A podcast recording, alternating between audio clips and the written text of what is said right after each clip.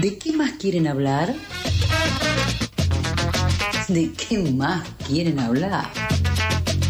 ¿De qué más quieren hablar?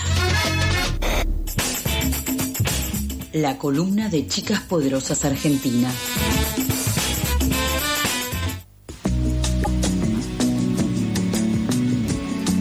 Como me cambiaron el día, no es como los martes, pero me persigue Majo, me persigue, me viene a- también a buscar a los jueves porque sabe que a mí me encanta hablar.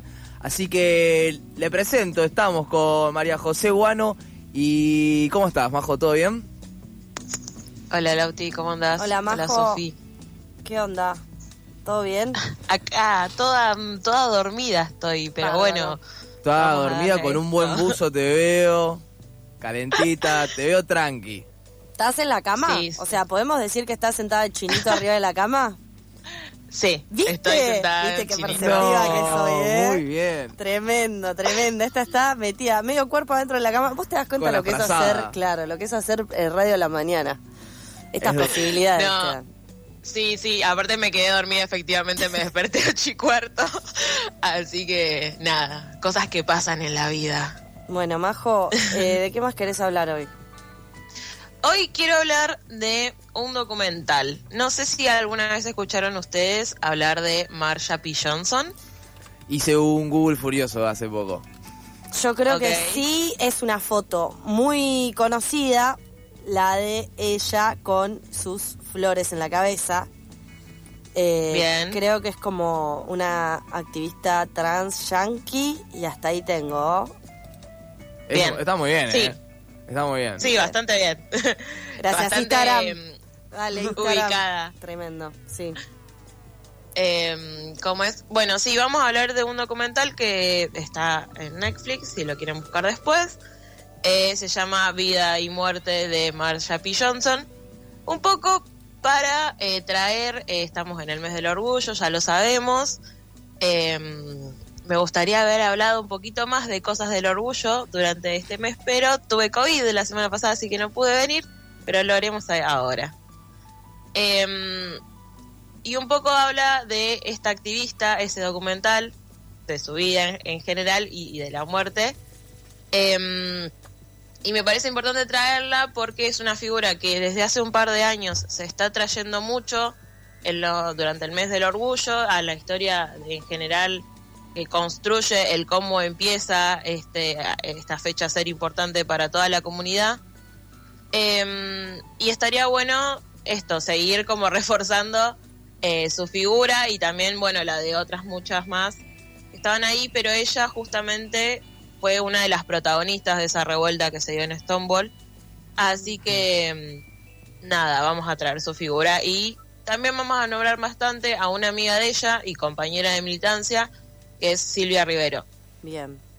Perfecto. Eh, bueno, este documental arranca, se estrenó en 2017 y eh, arranca mostrando cómo se da todo un proceso de apertura de, de, de la investigación de la muerte de Marsha, porque, bueno, eh, muchas trágicas historias de las militancias de esa de, de la comunidad en esos momentos eh, ella fue encontrada muerta en el eh, río Hudson en Nueva York si no me equivoco en el 92 eh, y eh, se declaró como un suicidio pero eh, bueno se insistió durante mucho tiempo de que se reabra y se investigue bien qué es lo que había pasado en 2012 se reabre el caso y hasta 2019 entiendo que estaba abierto, no sé ahora específicamente. Bueno, a partir de ahí se empieza a contar su historia y no voy a contar todo con lujo de detalles, así van y buscan después el, el documental, pero eh, Marsha... ¿Cómo? Sin spoilers, digamos. Eh, un poquito sí, pero bueno, hay, hay, hay mucho contenido. Eh, igual la vida de ella la encuentran en todos lados también. Eh, Marsha fue una de las primeras personas eh, que empezó a ir dragueada a, a Stonewall. Stonewall era un bar eh, de varones gays. Eh, y bueno, ella con eh, con sus amigas empezaron a ir traíadas y fueron las primeras que se enfrentaron a la policía esa noche, el 28 de junio, cuando fue esa redada em, en la que en la que empezó bueno la, la revuelta, efectivamente. Em, ya de por sí era raro en ese momento eh, que alguien pueda ir dragado a un... O sea, el, bar de por sí ya estaba con arreglos con la policía para saber cuándo iban a hacer las redadas y todo eso, porque no era algo legal eh, ser gay en ese momento en el país y eh, menos ser... ellos, ellas en ese momento usaban la, eh, la calificación travesti, así que voy a usar esa, eso, no eran, no se decían trans, sino travestis. Lo voy a usar así por eso, nada más. Eh, y mm, transvestirse para ir a un bar era completamente una locura ya. Pero bueno, eh, ellas lo empezaron a hacer y esa noche fueron efectivamente las primeras que, empezaron a, a resistirse a, la policía y a partir de ahí se, se genera bueno, ese hito de la historia que después eh, va a ser mundialmente reconocido como el Día del Orgullo. Después, eh, el año siguiente, en 1970, se hace la primer marcha del orgullo y ahí eh, Marcha empieza a hacer algo que es como súper importante y que es una discusión que continúa hasta el día de hoy, que es empezar a exigirle a, a la comunidad que se reconozca a las personas bueno, travestis, trans eh, y otras identidades dentro del movimiento, ya que la primer marcha del orgullo fue solo del orgullo gay. o sea. Claro.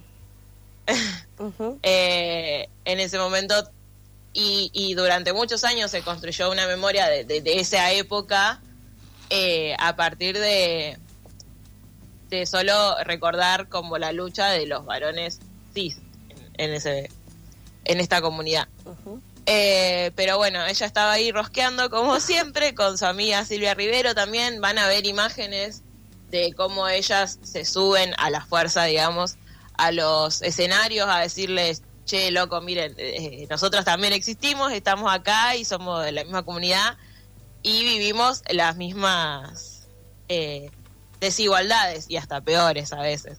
Es que eso, iba, eh, eso iba a agregar, que es interesante en la imagen de Marja. No solo trajiste a una de las piedras fundacionales del 28 de junio como el Día del Orgullo por lo de la revuelta de Stonewall, sino que eh, también era eh, travesti, una persona travesti trans, mujer, negra, trabajadora sexual, o sea, la interseccionalidad total y completa en los 60 eh, en donde esos debates no estaban ni dados y donde el orgullo era esto, blanco, eh, hombre, cis y bueno, homosexual. Pero después todo, eh, digamos, también es, es, interesante poder ver estos procesos, atravesarlos por el tema de los privilegios y de, esta interseccionalidad, porque seguramente no sufrían las mismas opresiones un hombre blanco, cis, gay, que Marcia siendo una mujer travesti eh, negra y encima de todo trabajadora sexual. O sea, como eh, desde entonces ya esas interseccionalidades se cruzaban y que son debates que hasta ahora nos llenan de preguntas, ¿no? Sí, ni hablar. Y, también a mí me pasa mucho de cuando pienso en estos, eh, en estos procesos, de decir, loco fue en el 69 lo de Stonewall, o sea, cuando fue la policía a reprimir a la gente de la comunidad considerándolos unos enfermos directamente, y en el 70 recién la primer marcha, o sea, fue todo hace muy poco, aunque no parezca, y ni hablar en Argentina que la primer marcha del orgullo fue en los 90, en el 93, si no me equivoco. Y sí, después eh, estaba por traer esta cuestión de que, de que Marcha no solo era una trans, sino era eh, una trabajadora sexual y una mujer eh, afro, afroamericana. Eh, porque ella entendía profundamente todas esas eh, desigualdades que, eh, que, vivía y, no, era que solo luchaba por ella, sino que fue una militante muy importante dentro de la comunidad em, en, Nueva York durante todos los años que estuvo viva y, hizo cosas muy, muy zarpadas en ese sentido. Em, en, en, ese momento se, se, se, usaba mucho, se hacía mucho, y se sigue haciendo en realidad, entre la comunidad trans, hacer eh, como casas familiares, eh, medias de, comunidad, donde viven juntos. Eh, y ella em, creó una organización que se llamaba STAR, no voy a decir la, las, lo que quiere decir cada sigla en inglés porque no sé leer inglés. Pero ahí en, la, en el documental dice. Y también creó la Star House, que ella junto con Silvia Rivero eh, le daban lugar a, personas trans eh, neoyorquinas. Que también reconociendo muchas cosas que, que le tocó vivir. Ella, desde que llegó a Nueva York, a los 18 años, em, ella vivió en la calle, bueno, y obviamente el único trabajo que, que pudo lograr tener era ser eh, trabajadora sexual, y por eso empezó a generar nuevas oportunidades para otras personas. Y todo esto lo hacía con 23 años, porque para ese momento ella tenía 23 años. Ah, esa es la mejor parte. Entonces podemos ver eh, todo esto en La vida y muerte de Marsha P. Johnson en Netflix. Sí, Podemos, eh, podemos buscarlo ahí, está disponible, es cortito, creo que dura una hora 40 minutos, va, para mí eso es cortito. Eh, y por último, antes de que cerremos esta columna, les quería contar que el impacto de Marsha no fue solo como eh, activista, sino que también, y esta foto que vos decís, Sofi, de, de ella con sus, con sus flores en la cabeza, son parte de una muestra que había hecho Andy Warhol en 1975 que se llama Ladies and Gentlemen, no sé si lo dije bien, eh, que ahí, eh, bueno, recibió mucho conocimiento, o sea, reconocimiento mundial eh, y también eso, como esa, ese juego que siempre se dio en esos momentos de un reconocimiento total y estar al lado de artistas súper zarpados y a la, y a la vez vivir eh, nada, un montón de desigualdades súper fuertes que no se dejaron de sentir y de hecho el documental hacia el final va mostrando más o menos la, la, actualidad de, Silvia Rivero y nada, la veía una, como una persona que vivía en la calle, eh, obviamente muy, muy mal de salud, lo cual eh, nada, no está muy no hay una distancia muy grande entre lo que sigue pasando hoy con muchas personas trans. Así que nada, eh, también nos deja abierto una, una puerta para continuar luchando por todos esos derechos que faltan y que se tienen que cumplir, que están ahí, pero no se cumplen.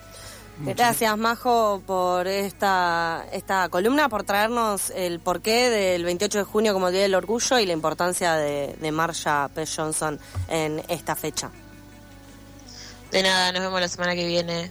Abrazo grande. Pasaba Majo de qué más quieren hablar, columna de Chicas Poderosas y ahora vamos con la segunda canción porque estamos hablando un montón. Vamos a escuchar un poco de música, que así también se hace radio. Va a sonar No lo soporto haciendo Nunca iré.